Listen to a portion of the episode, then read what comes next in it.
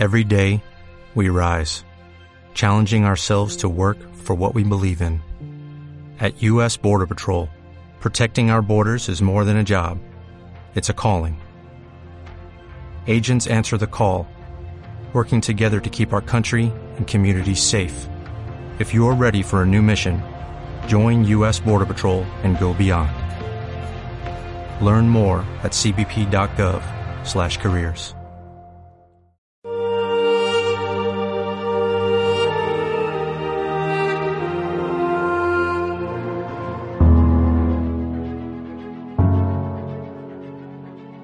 En aquel tiempo, los escribas que habían bajado de Jerusalén decían: Tiene dentro a Belcebú y expulsa a los demonios con el poder del jefe de los demonios.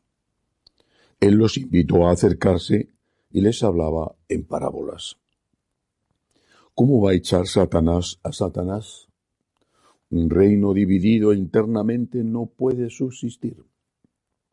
Una familia dividida no puede subsistir. Si Satanás se revela contra sí mismo para hacerse la guerra, no puede subsistir, está perdido. Nadie puede meterse en casa de un hombre forzudo para arramblar con su ajuar si primero no lo ata. Entonces podrá arramblar con la casa.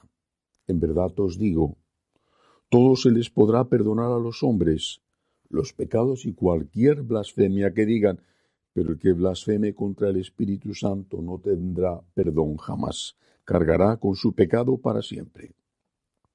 Se refería a los que decían que tenía dentro un espíritu inmundo. Palabra del Señor. Gloria a ti, Señor Jesús. Aunque no es el objetivo principal de este fragmento del Evangelio, sin embargo merece la pena detenerse en él para empezar. Una casa dividida no puede subsistir. Una familia, un reino, una iglesia. Lo que estamos viviendo es la destrucción anunciada por Jesucristo. Se derrumba casa tras casa, dijo el Señor. Eso es lo que estamos viviendo en la iglesia. También a otro nivel en la humanidad, pero en la iglesia. Esta división, este enfrentamiento, este cambiar de parroquia y cambiar de iglesia, este que cada cura celebre la misa como quiera, que cada cura predique lo que quiera, que según con quien te confieses, si es que encuentras a alguien que te confiese, te diga que una cosa es pecado o que una cosa está muy bien hecha. Esta situación es insostenible. La Iglesia, por definición, es una, no 500 millones. Una iglesia dividida se derrumba casa tras casa. Y estamos viéndolo.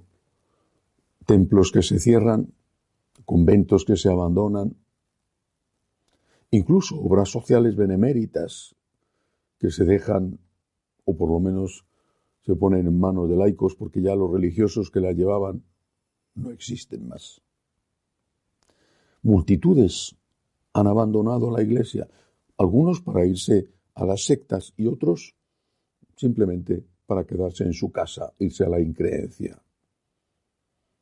Y la causa la dijo el Señor. Una iglesia dividida no puede sobrevivir. Y solo podemos estar unidos en torno a Cristo, en torno a la verdad, en torno a su mensaje. Todo lo demás será siempre inevitablemente motivo de discusión. A mí me parece que, a mí me parece, al otro le parece, al otro le parece, este interpreta, este concluye, este arguye. Cristo, su vida, su persona, su enseñanza, es el punto de encuentro de todos nosotros. Sin eso, lo que ya está pasando, se derrumba una iglesia dividida casa tras casa. Después la cuestión central de este fragmento del Evangelio de San Marcos. Le acusan a Jesús de estar endemoniado. Bueno,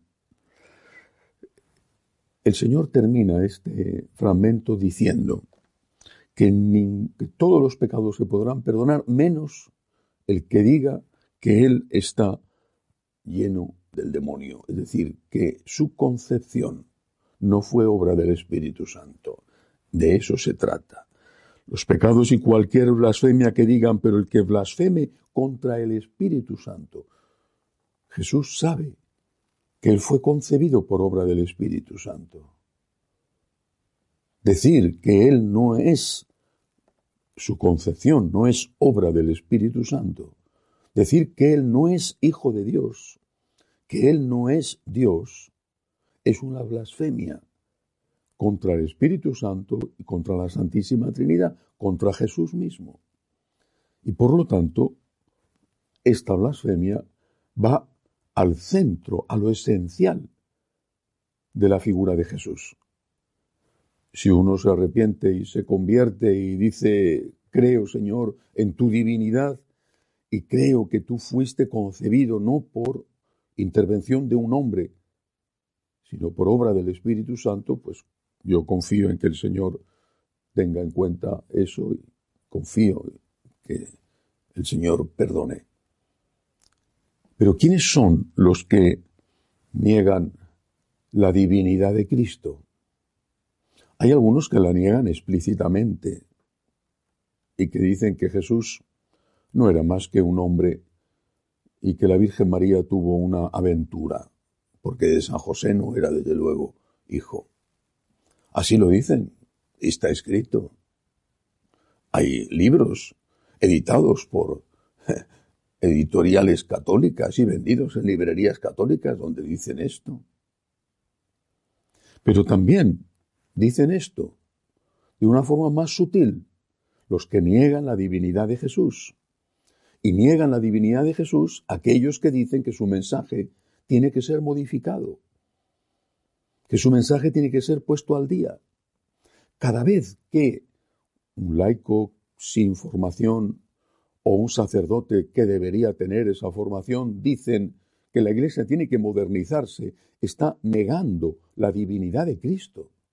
La Iglesia no tiene que modernizarse en absoluto. ¿Qué significa modernizarse? Ponerse, modernizarse, ponerse de moda, ponerse en línea con el mundo. La iglesia no tiene que modernizarse jamás. La iglesia lo que tiene que hacer es ser fiel a Jesucristo. La iglesia es eterna. No es de esta moda o de este siglo o de esta línea de pensamiento. La iglesia es eterna. La iglesia tiene que ser fiel a Jesucristo. La modernización de la iglesia podrá ser, pues, usar medios de comunicación más adecuados más eficaces para llegar a todos, bueno. Pero la modernización de la Iglesia, que es a lo que se refieren, no consiste en dejar atrás las enseñanzas de nuestro Señor. Acaba de ser proclamado doctor de la Iglesia San Ireneo de León, vivió en la segunda parte del siglo II. Murió probablemente iniciando el siglo III el león martirizado. Miramos atrás. ¿Y qué decimos? No tienen nada que enseñarnos. Aquellos que dieron la vida, un gigante como San Ireneo, no tienen nada que enseñarnos, porque el pasado no nos importa. Eso es lo que dicen. Eso no es modernizar la iglesia, sino destruirla. Y eso es pecar contra el Espíritu Santo. Y eso es una blasfemia. Nosotros proclamamos la divinidad de Jesús. La proclamamos con los que nos han precedido. Y pedimos a Dios que nos ayude a ser fieles a Cristo y a su mensaje. Y pedimos al Señor que nos permita y nos dé la fuerza de llegar hasta el martirio, como Sarineneo, como tantos, antes que traicionarle a Él y negar que Él es Dios y que fue concebido en la Inmaculada por obra del Espíritu Santo. Que así sea.